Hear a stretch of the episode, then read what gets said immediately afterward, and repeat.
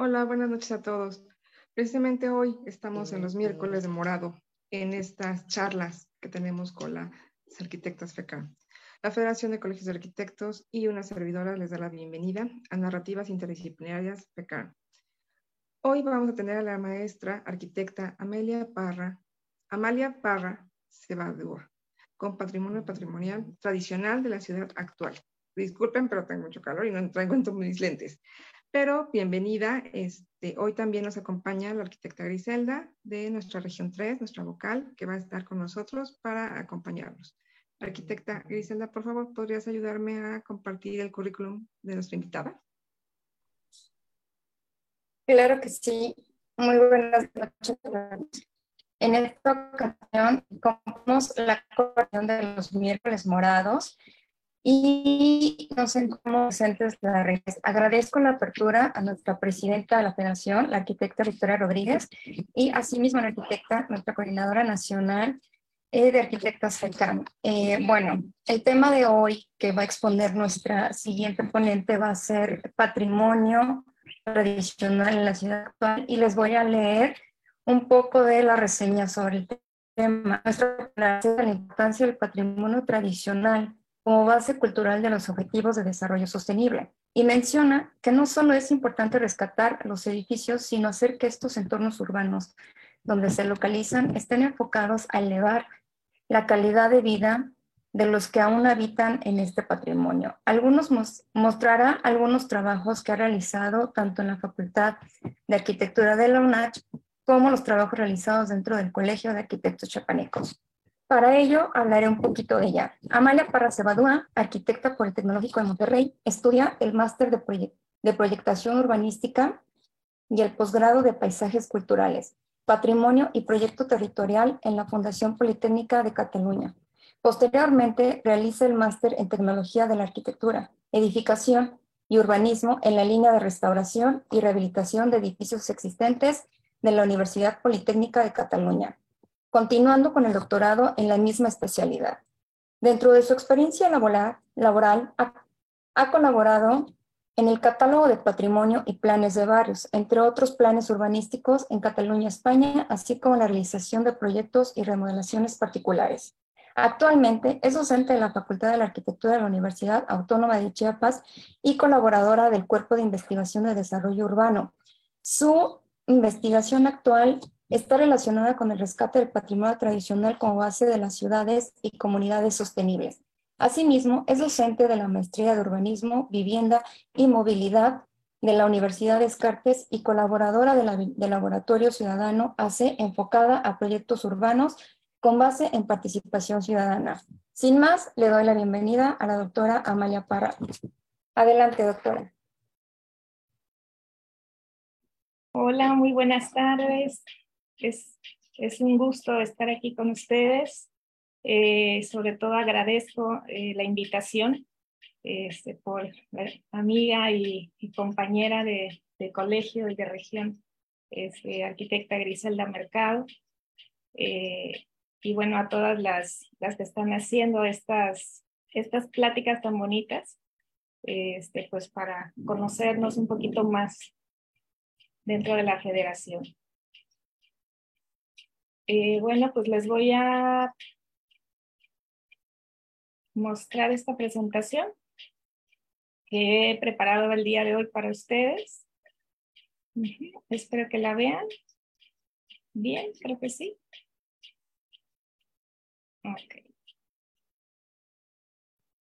Y bueno, eh, precisamente hoy les tengo el, este tema de la vivienda tradicional en la ciudad actual. Es, es un tema que más bien ha estado sobre todo enfocado a, entornos rurales en las últimas décadas. Sin embargo, pues vemos que también en nuestras ciudades tenemos este tipo de, construcciones, de edificaciones, este, pues que en muchas de nuestras ciudades eh, ha estado como muy de telón de fondo eh, de nuestros centros históricos. Eh, sin embargo, eh, pues hay ciudades como precisamente Tuxtla Gutiérrez que ha sufrido este, mucha pérdida de este patrimonio Y bueno, pues este es el, tema que quiero abordar el día de hoy con ustedes. Y bueno, precisamente este, quiero empezar a hablar de los objetivos de desarrollo sostenible que tanto nos preocupa y nos compete eh, en la actualidad con la emergencia climática. Esto se ha vuelto un tema central en todas las líneas eh, de trabajo, de investigación, no solo de la arquitectura, sino de todas las áreas este, en todos los sentidos. Tenemos que voltear ya, eh, para hablar de desarrollo, tenemos que poner como primero el tema del desarrollo sostenible si queremos este, tener un futuro más resiliente en, esta, en este mundo. Entonces, específicamente el objetivo 11, que se trata sobre eh, nuestro tema en arquitectura, que es las ciudades y comunidades sostenibles, eh, nos dice que, bueno, que el objetivo es este, lograr que las ciudades sean realmente más inclusivas, seguras, resilientes y sostenibles. Y dentro de las metas de este objetivo, eh, precisamente habla de eh, patrimonio. Nos dice que tenemos que redoblar los esfuerzos para proteger y salvaguardar el patrimonio cultural y natural del mundo. Esto suena como demasiado general, pero bueno, ¿cómo lo podemos aterrizar en este sentido, verdad? Por otro lado, siempre se habla de los tres pilares del desarrollo sostenible, pero eh, precisamente hay un cuarto pilar que es precisamente la cultura. Entonces, eh, nos dice que la cultura en toda su diversidad es necesaria para afrontar los actuales desafíos de la humanidad. Y esta, esto se me hizo pues bastante interesante, eh, sobre todo por el tema que, que vamos a, a tratar el día de hoy. Y voy a empezar hablándoles precisamente de, de mi ciudad, de, de, la cual soy originaria, y me ha llevado a, a, investigar sobre ella porque no entendía qué pasaba en esta ciudad. Eh, y precisamente ni siquiera se habla de, o no se hablaba, tal vez hasta, hasta que ya empezamos a insistir un poco más en eh, la existencia del centro histórico. Eh, el centro histórico de Tuxtla Gutiérrez, ¿qué, ¿qué, ha pasado en este centro histórico? Este, realmente hasta 1950 prácticamente, esta era la ciudad, poco se había expandido y estamos viendo que pues realmente es lo que era la ciudad hasta 1900 prácticamente, ¿no? Eh, conformada por los barrios, este, realmente pues estos barrios continúan, continúan hasta el día de hoy. Y tenemos, bueno, la Catedral San Marcos, que es este, realmente la, la fundación de Tuxtla, de Tuxtla Gutiérrez, se da en torno al, a, la catedral que se llama Catedral San Marcos, este, en torno a los edificios administrativos, y poco a poco, desde la época de los españoles, pues se fue ampliando y eh, desarrollándose en torno a los diferentes barrios que se fueron ampliando en la ciudad. Sin embargo, eh, pues bueno, empezamos a, a tener graves eh, destrucciones en nuestro centro histórico, este, sobre todo de los edificios emblemáticos en torno a la plaza central. Y eh, pues bueno, estas, esta problemática ya se habla a nivel, se ha dado en otras ciudades, vaya, y se ha tratado en las normas de Quito, que son realmente este, estas recomendaciones internacionales en torno al a la salvaguarda del, del patrimonio. Eh, y bueno, ahí ya hablaban que estaba sucediendo en esta época, en los 70, esta destrucción, este, esta destrucción de, de estos edificios y pues eh, por la modernización o este, así le llamaban ¿no? en aquel entonces, eh, realmente pues pensaban que, que eso era una modernidad y sin embargo pues estaba, estábamos equivocados y tenían incluso este lema de que para construir era preciso destruir. Entonces, bueno, se hizo en aquel momento un grave desastre. Eh, y bueno, eh, no solo paró allí, sino que también demeritó la valoración de lo que quedaba de patrimonio y sucedieron muchísimos cambios más en todo el centro histórico. Este, además de aunado al crecimiento expansivo, este, pues realmente eh, tenemos este, un, vacío muy grande en, el centro histórico de la ciudad. Y por otro lado, pues tenemos pocas normativas que, eh, este, pues que, que, protejan este patrimonio. ¿no? no hay realmente un modelo de protección para este, las construcciones tradicionales. O incluso los barrios fundacionales pues están en este declive residencial y comercial, incluso sobre todo a partir de la pandemia, pues también el comercio se vino abajo, siendo que realmente pues es el enclave cultural de la ciudad. Y bueno, eh, pues ya con lo que quedaba de, patrimonio, pues empezamos a a realizar este catálogo, retomamos uno de los barrios más emblemáticos de Tuxtla Gutiérrez, que es el barrio Santo Domingo. Es un barrio pequeño, pero eh, de los pocos que se han conservado este, en, en, la ciudad. Y eh, vemos que pues aún existen algunas, algunos indicios de que existe este patrimonio y todavía mantiene ciertas características. Este, Hicimos también una encuesta, que esto fue como realmente fue eh, un gran descubrimiento porque realmente conocimos a la gente que habita en estas viviendas y tuvimos eh, grandes sorpresas. Hicimos preguntas muy básicas. Este, pues no solamente nos preguntábamos si eh, realmente había algún problema con estas viviendas, con su vivienda, si, si tenían alguna carencia, algún problema, este, que, que, que estuvieran, eh, que tuvieran algún, vaya, algún, eh, su calidad de vida, ¿no? Dentro de estas viviendas, este, si hubiera algún, algún asunto por el cual fueran abandonadas estas viviendas. pero por otro lado, también preguntamos en su entorno urbano, o sea, en el barrio o incluso en el centro histórico, que es donde las personas se mueven.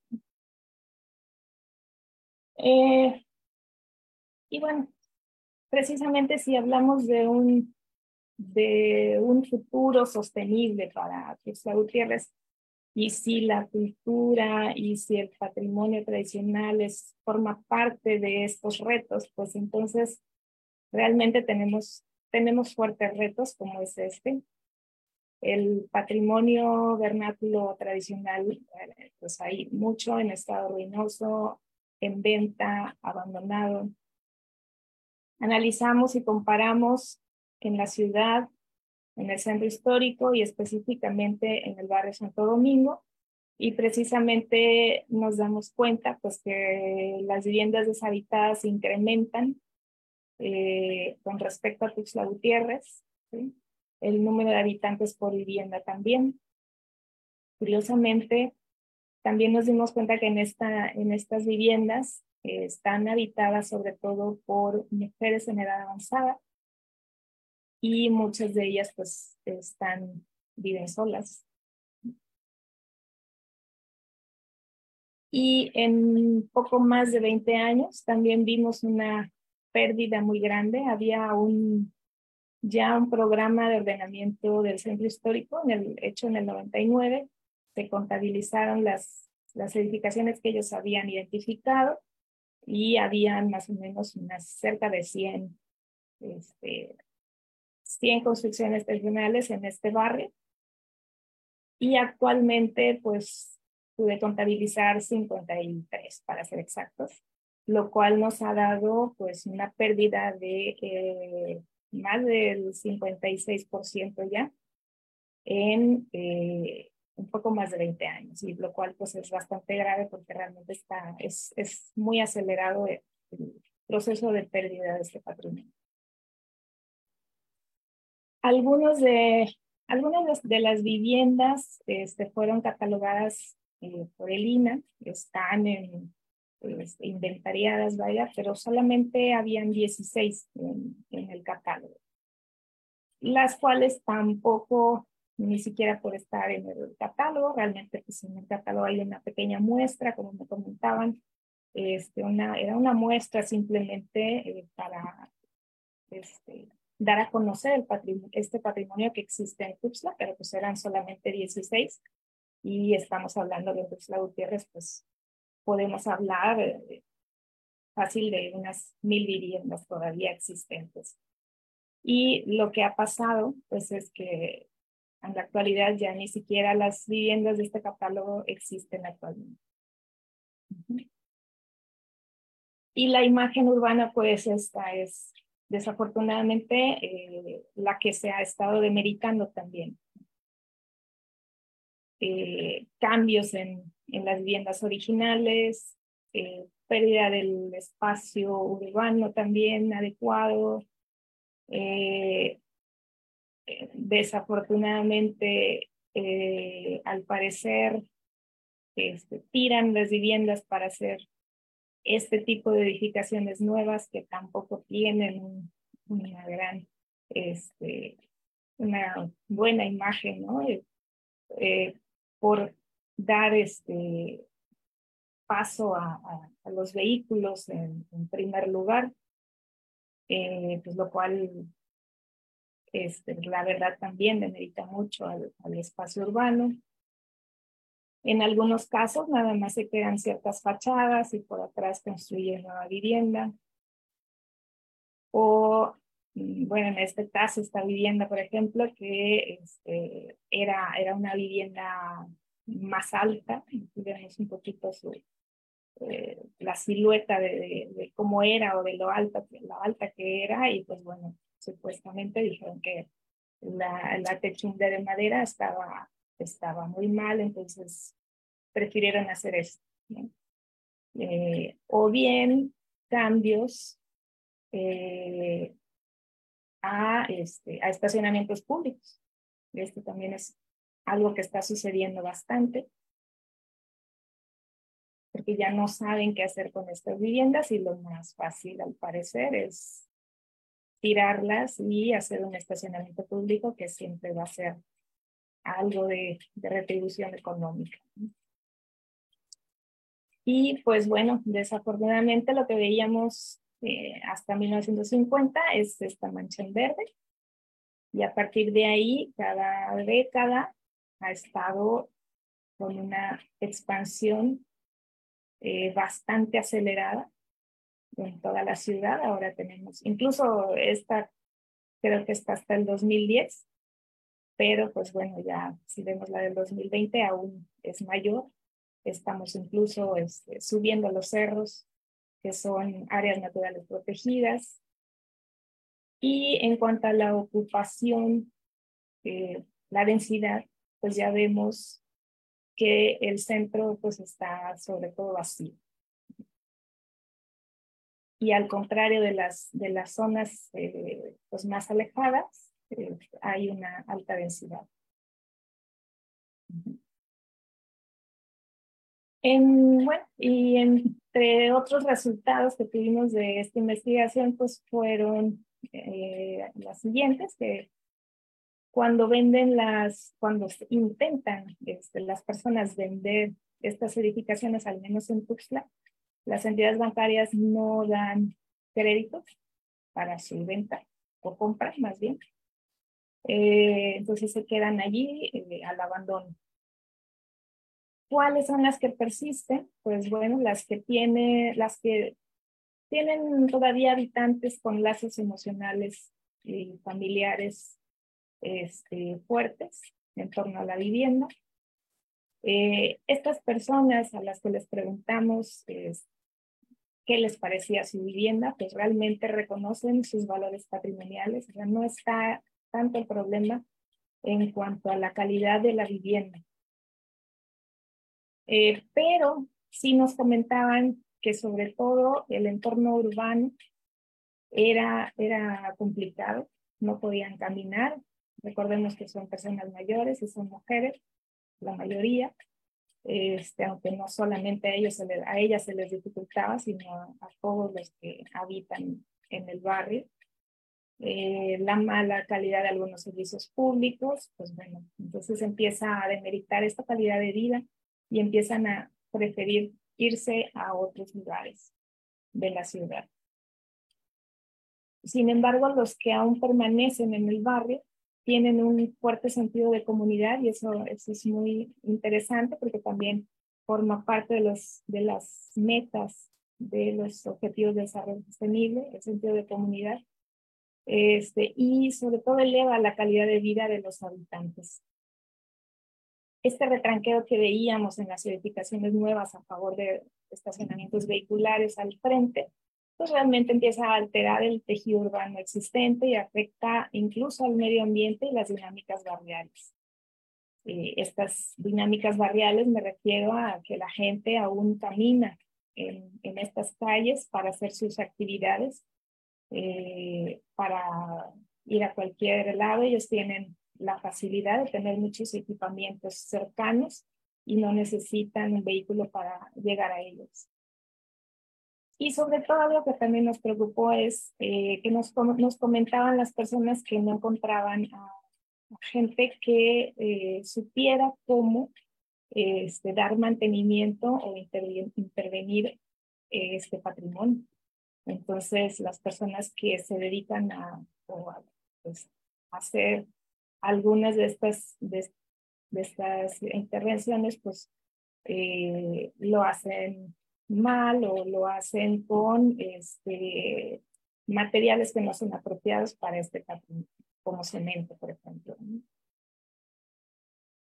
Y bueno, aquí a raíz de todo esto, en, desde la Facultad de Arquitectura de la, Universidad Autónoma de Chiapas, eh, con alumnos que están en, tesis e incluso en algunas materias, pues se ha estado haciendo este tipo de, de estudios y proyectos, no solamente en Tuxtla, sino en otras localidades de Chiapas. Eh, y ya no hacemos solamente eh, investigaciones eh, en torno a la edificación, sino también al entorno urbano, a estos barrios. Y precisamente nos damos cuenta que eh, sucede en muchos lugares, o sea, esta vivienda empieza a ser este, abandonada y empieza a decaer y a cambiar estos entornos urbanos y la imagen de nuestras localidades que también eh, tienen un gran patrimonio este, en Chiapas y pues empieza a ser muy grave. Aquí vemos en, la, en, el centro de Jiquipilas, este, David González, que fue eh, alumno y tesista, este, pues estuvimos analizando que ya empiezan a, eh, a crecer este número de viviendas tradicionales en deterioro. En otro de los barrios de Tuxtla, también empezamos a ver cómo eh, conforme se acercan al, punto central de la ciudad, pues toda la dinámica de usos terciarios es inminente y los usos este, de, vivienda pues ya se empiezan a alejar. Eh, bueno, también aquí este, vemos todo este análisis de usos de nuevo en y todos los problemas que tienen en, en torno al, al barrio, de, barrio centro. En este caso era barrio centro y barrio Guadalupe.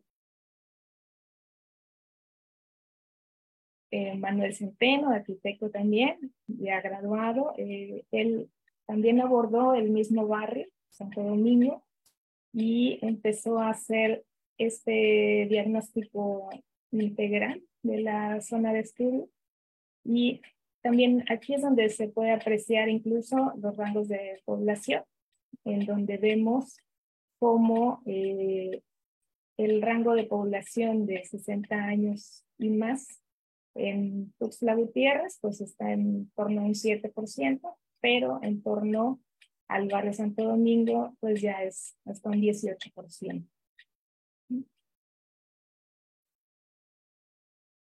Y bueno, en que ¿en qué se resumen este tipo de proyectos? Pues realmente en mejorar estos espacios públicos.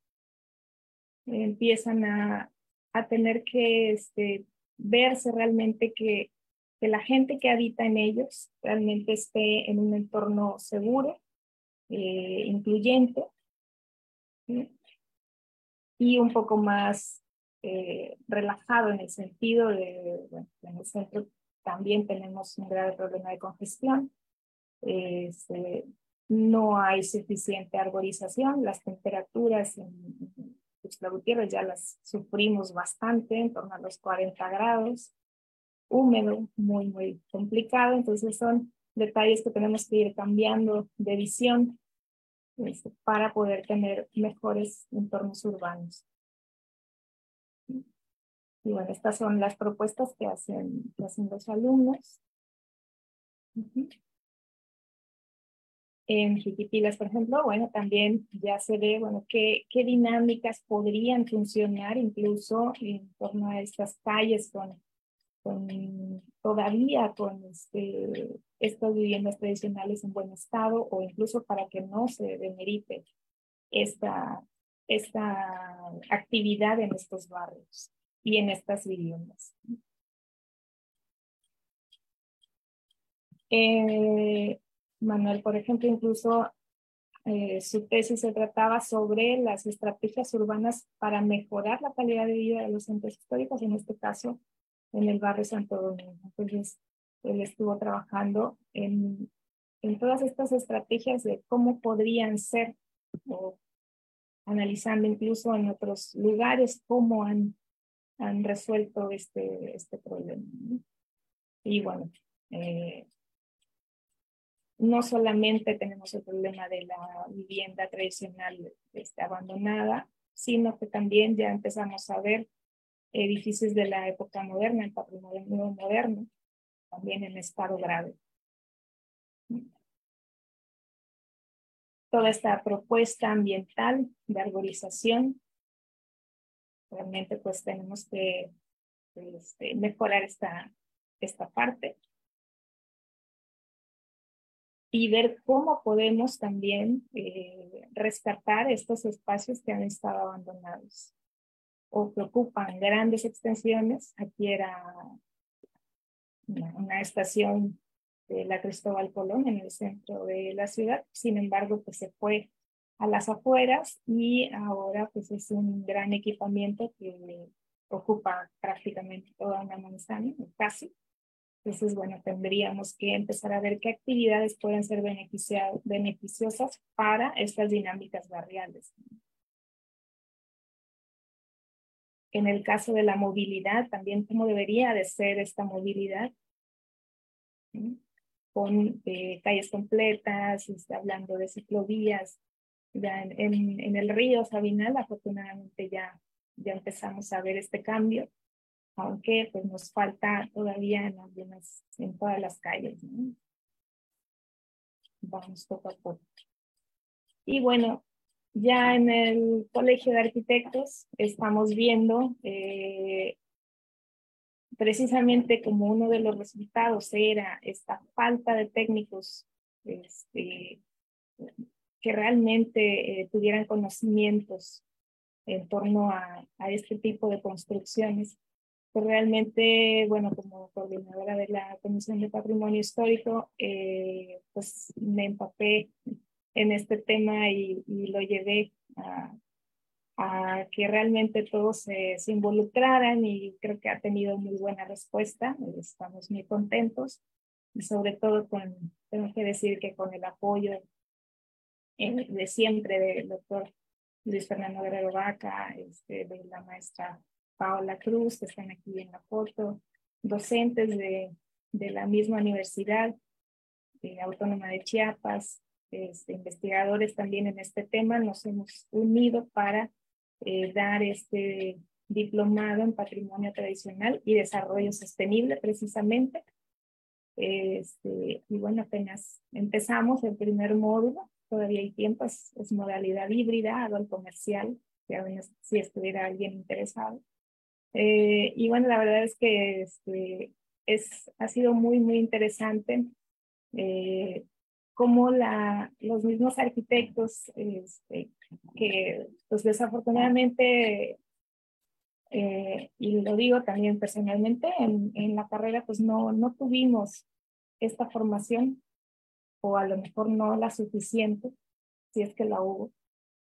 Y pues las consecuencias empiezan a ver en el espacio urbano, ¿no? En, en nuestras ciudades, este, realmente empezamos a ver que que nadie se ocupa de estas, de estas viviendas o de este patrimonio, o hay muy pocas personas que conocen estos sistemas constructivos. Entonces, sí se nos hizo un tema este, esencial para llevarlo a cabo eh, desde el Colegio de Arquitectos Chiapanecos. Eh, y bueno, ¿y por qué desarrollo sostenible, porque precisamente no, no solo vamos a ver lo que es el, son las bases del patrimonio tradicional y cómo rescatar o cómo intervenir este tipo de construcciones, sino también eh, nos va a dar lugar a, que conociendo realmente a fondo este tipo de construcciones, materiales, sistemas constructivos, eh, podamos incluso usarlos para nuevas edificaciones. Entonces, creo que es importante no dejar de lado estos materiales que son realmente ecológicos, este, no generan residuos, eso ya lo vemos. Cuando una, una vivienda de esta se cae o una edificación de esta se cae, pues realmente desaparece porque es tierra, eh, piedra y material vegetal, este, madera. Entonces, pues yo creo que tiene muchos valores, eh, no solo ecológicos, sino urbanos, este, eh, de identidad, este, significativos. Todavía casas de, que vimos de los abuelos y que creo que muchos de los que estamos eh, aquí interesados en este tema y lo he visto también con los arquitectos del, del colegio, y alumnos que también están allí es eh, el interés porque pues, realmente vivieron este tipo de, de construcciones con sus abuelos, con, con, la gente mayor. Y sobre todo recordamos este, la calidad del espacio interior en torno a eh, la calidad de, del ambiente, eh, del clima, que no se siente tanto calor como, como en las construcciones este, de otro tipo de materiales que, que, abundan ya en nuestros, en nuestros entornos urbanos. Entonces, pues creo que vale la pena volver a ver de nuevo este tipo de sistemas constructivos, la calidad que nos ofrece y sobre todo, pues por la emergencia climática, pues estaríamos generando menos residuos o cero residuos incluso. Y, y bueno, además de, de la economía y de la salud de este tipo de viviendas, de este tipo de materiales. Y bueno, eh, termino con esta frase que realmente me creo que ha sido, sido como el resumen este, de esta investigación y de todo lo que hemos estado realizando, que realmente eh, las repercusiones de la salvaguarda del patrimonio tradicional en la ciudad actual están ligadas a los objetivos de desarrollo sostenible a través de la cultura, los sistemas constructivos tradicionales con valores ecológicos, de las relaciones comunitarias y la movilidad no motorizada que el mismo tejido urbano promueve. Y bueno, eso sería todo por, por hoy. Muchas, muchas gracias.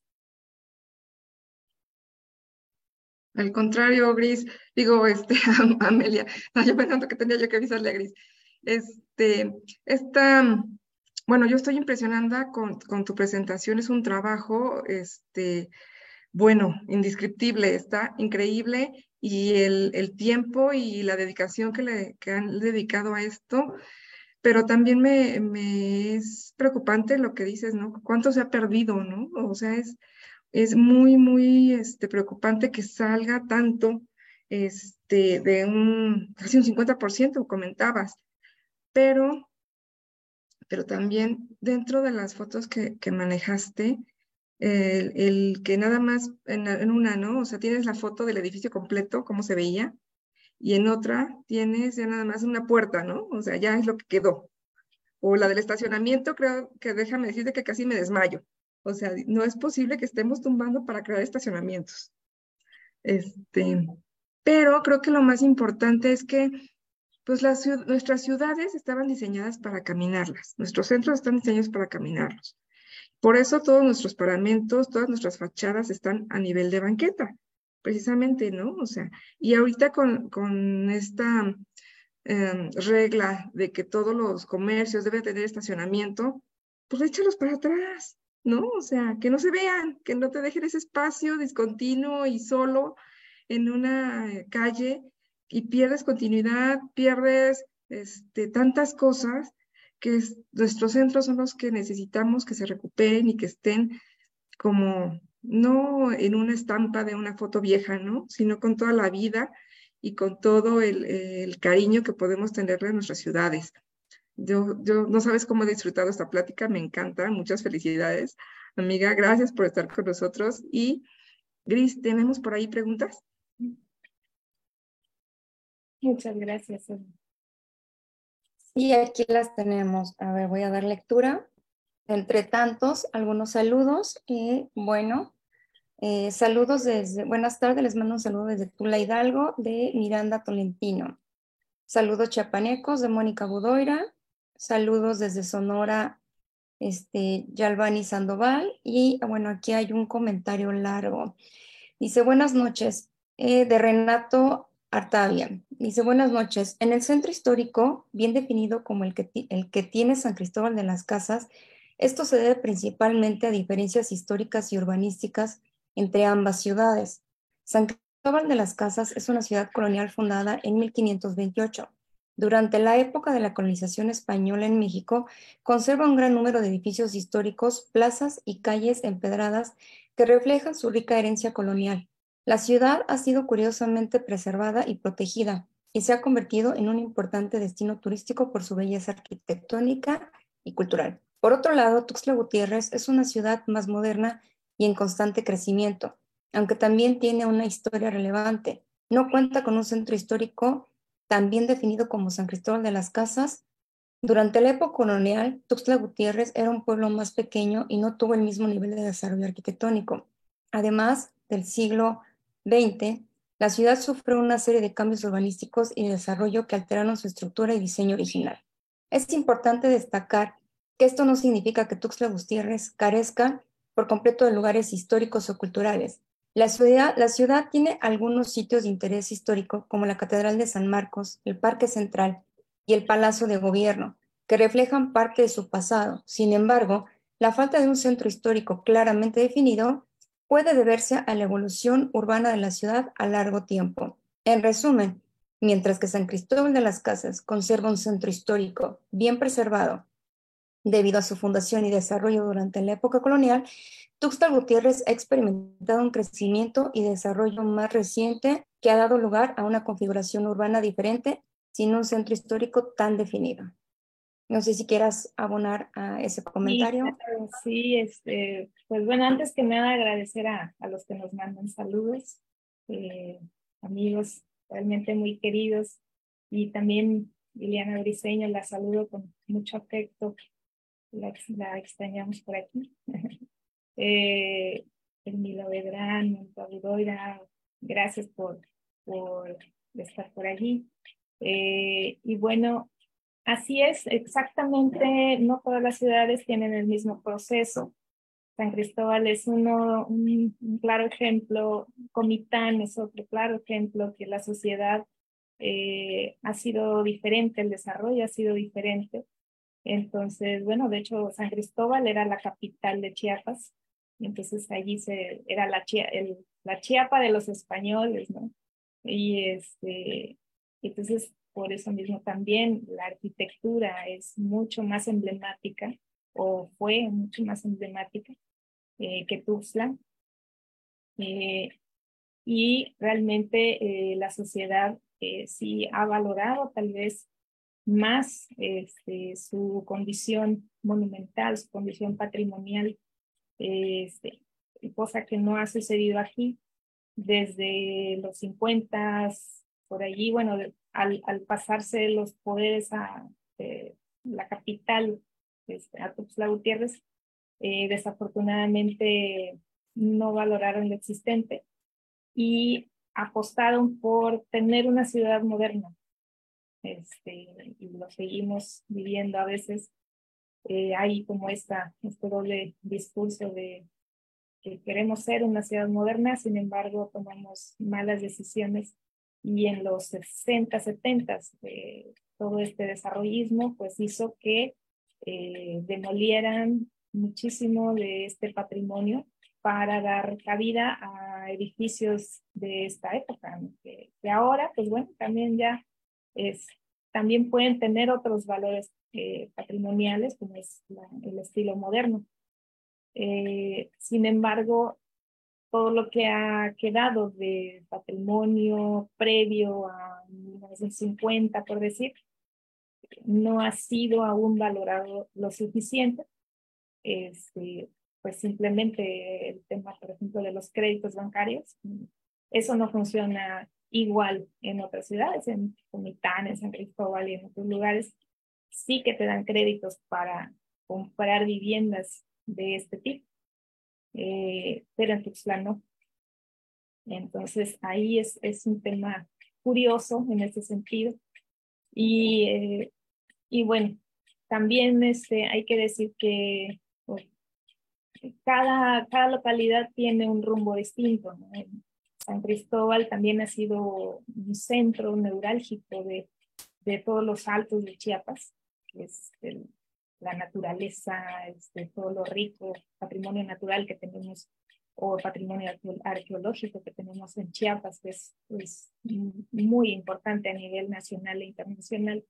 Y pues todas las el, el, el, turismo este, realmente pernocta, sobre todo en, San Cristóbal, por su clima, por este, las facilidades que, que le dan, este, por los servicios que hay en torno al turismo.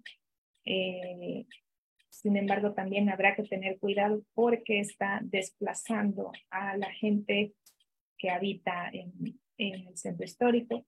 Este, ya están habiendo otras investigaciones con otro, otros docentes de la UNACH, están realizando este tipo de investigaciones, eh, porque pues sí puede ser también otro problema. Entonces tiene que haber un equilibrio entre eh, actividades, entre este, más bien enfocadas a elevar la calidad de vida de los que habitan en el centro, en estos barrios históricos, porque no todo es centro histórico, sino que también es este, barrios tradicionales, y sobre todo. Pueden ser comunidades más pequeñas, comunidades más grandes, este, pero eh, pues sobre todo la gente es la que mantiene y promueve todo este patrimonio cultural en torno a sus barrios, a sus viviendas, este, y se han dado eh, es donde, donde permanece la cultura, vaya. No sé si, si está bien mi respuesta. Está excelente, doctora. Muchísimas gracias. Aquí le, voy a decir otras, una pregunta que hace Mónica Budoira. ¿Qué opinas de crear un corresponsable de diseño arquitectónico? ¿Crees que podría aplicar para una ciudad como Tuxtla? ¿Sería importante y cómo abonaría? Pues sí, creo que de hecho incluso se han hablado este, de corresponsables de centro histórico, no solo de diseño, diseño arquitectónico, o sea, eh, gente con capacidad de poder mm, intervenir en estos entornos, pues tiene que ser, este, tiene que conocer o debería, ¿no? De tener cierta, cierto conocimiento de de estos entornos históricos o de este tipo de materiales, sobre todo si se va a intervenir este tipo de, edificaciones. Eh, claro, las edificaciones que, que, tienen que pasar este, por el INA, pues ahí sí el INA no, no permite este, cualquier tipo de intervención en, en, los servicios patrimoniales, pero las que se quedan sin ningún tipo de pues sin ningún tipo de, protección, como son las que, las que más preocupan, o al menos en lo personal, pues allí es donde empezamos a tener más problemas. Entonces, este, bueno, sí, sería, sería muy interesante que se abordara este tipo de, de temas, este, porque pues en la actualidad no, no se han tomado en cuenta. Gracias. Otra pregunta es, eh, ¿en qué forma puede abonar los colegios de profesionistas para la presentación de nuestro patrimonio?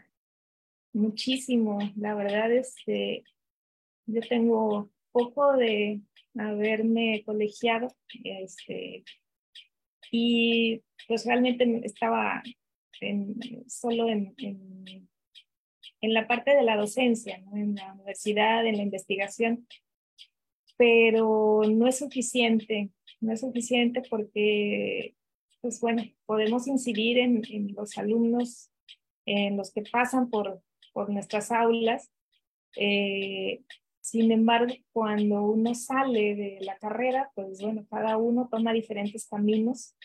Y yo creo que a raíz de, que pues, seguimos estamos en el colegio, hemos este, abordado eh, a fondo este, este tema y cada vez se ha sumado más gente interesada en este tipo de, de, de preocupaciones ¿no? en torno a nuestro patrimonio y espero que, que haya más contagiados y que realmente se hable de, de, estos temas, ¿no? no solo patrimonio tradicional, sino todo tipo de patrimonio, como comentaba, este, porque está, está totalmente ligado al patrimonio natural, a nuestro paisaje urbano, nuestro paisaje natural.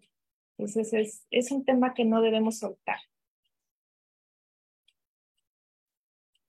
Así es, yo creo que todos tendríamos que colaborar, aunque sea desde un rinconcito, desde una pequeña aportación.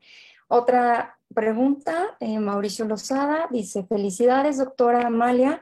El rescate del patrimonio vernáculo contribuye el rehacer nuestras ciudades, el rescatar sus métodos tradicionales, constructivos y renovar sus usos mixtos. Regeneran y activan la identidad de nuestros barrios y detonan el turismo que mucha falta le hace a nuestra capital. Saludos desde Chiapas. Muchas gracias, arquitecto Mauricio Lozada, también un gran amigo. Y, no solamente el turismo debería ser como el enfoque, ¿no? Lo que hablábamos es realmente que la calidad de vida este, se no se demerite, ¿no? Y, y si un espacio es agradable, si tiene vida, si tiene una dinámica. El turismo viene solo.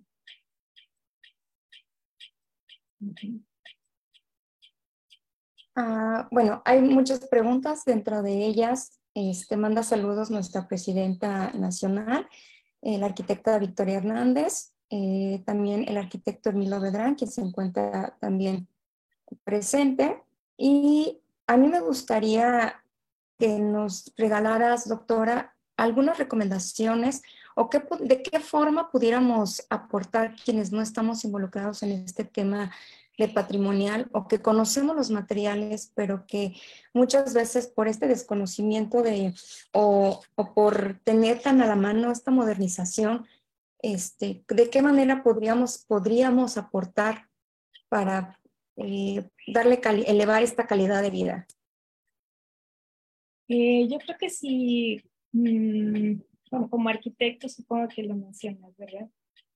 Este, yo creo que tenemos que tener como esa visión, por ejemplo, eh, platicaba con, una arquitecta, este, me decía, es que mi clienta eh, me dice que, que, a ver qué puede hacer con su casa y precisamente era una vivienda tradicional en el centro de Tuxtla en plena zona comercial.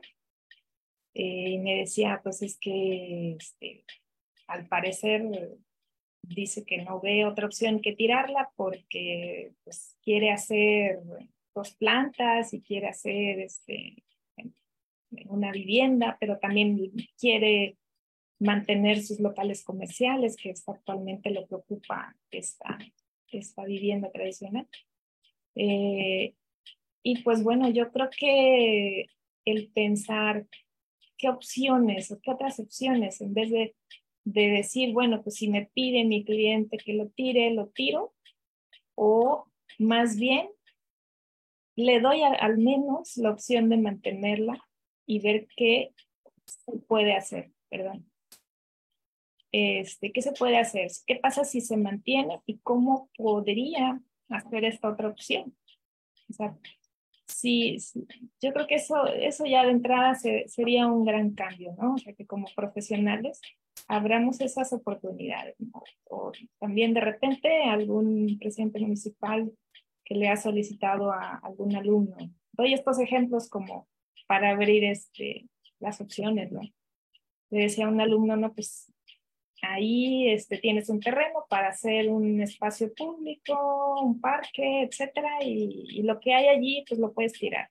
Entonces, cuando vimos la imagen de lo que había, eran unas eh, granjas antiguas, todas hechas de piedra, en perfecto estado, y decía, pues la verdad nos fuimos para atrás, ¿no? Ahí, adolescentes. Decíamos, ¿cómo que el, mismo presidente municipal quiere tirarlo?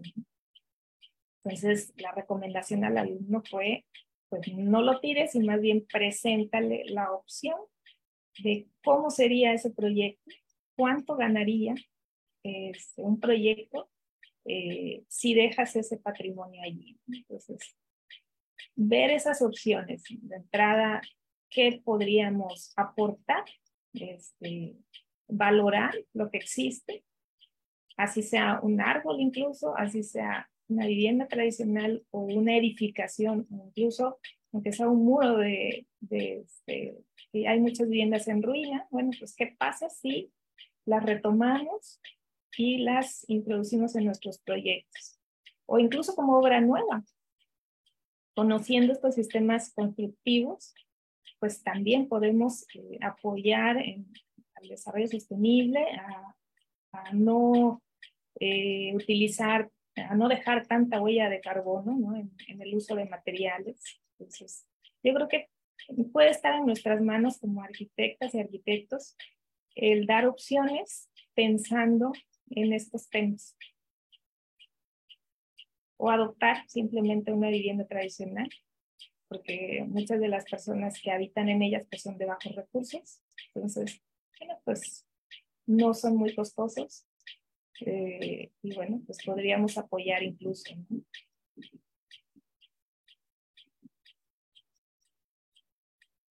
Bueno, no, es, es, que este tema es tan interesante y nos hemos ido justamente todas las arquitectas que hemos estado participando ahorita en estos últimos, este mes que hemos estado viendo, todas nos vamos al centro, porque no sé, como que traemos una, algo, algo nos trae que, que, tenemos que rescatar nuestros centros, tenemos que rescatar nuestros inmuebles.